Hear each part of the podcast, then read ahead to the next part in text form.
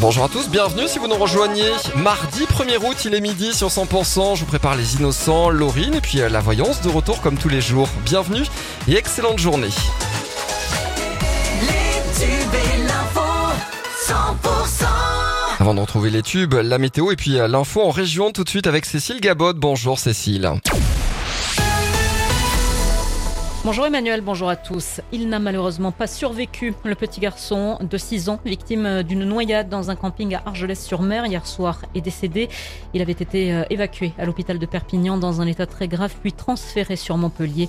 Il avait été retrouvé inanimé dans une piscine. L'alerte a été donnée euh, hier après 19h.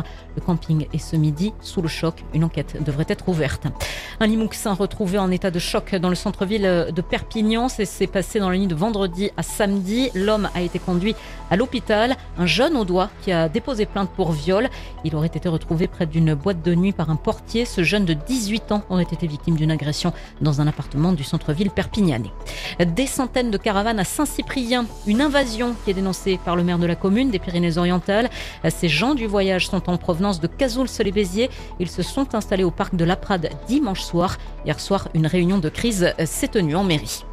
La neuvième édition du Festival international du film insolite de Rennes-le-Château dans l'Aude, ça démarre ce jeudi. Au programme, projection de courts-métrages, de documentaires, table ronde, ateliers. Cette année, ses fondateurs ont souhaité faire ce festival sous le signe de l'air et de l'oxygène. L'événement présidé par Philippe Catherine et Julie Depardieu accueillera une quarantaine d'invités, acteurs, réalisateurs, écrivains, producteurs. Bien que certaines projections auront lieu en différents sites emblématiques du département de l'Aude, les festivités se dérouleront principalement à Rennes Château, un lieu insolite pour Fanny Bastien, cofondatrice de l'événement. On l'écoute.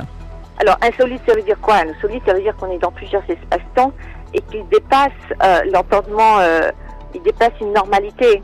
Hein Euh, à Rennes-le-Château, on est 70 habitants et t'as le monde entier qui y vient. C'est un lieu sacré, euh, c'est une espèce de chaudron d'amplificateur d'émotions, euh, une histoire de trésor, il y a une histoire faramineuse qui date depuis très longtemps sur les Visigoths. Enfin, c'est un lieu chargé d'histoire, chargé de légendes et euh, chargé en ésotérisme aussi.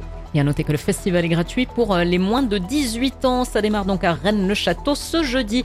Et puis on lui souhaite euh, bonne chance. Une audoise qui sera ce soir à l'émission The Voice Kids. Elle s'appelle Zoé et elle est de Narbonne. Le reste euh, de l'actualité, elle aura lieu aujourd'hui. hein. C'est ce qu'a annoncé le Quai d'Orsay.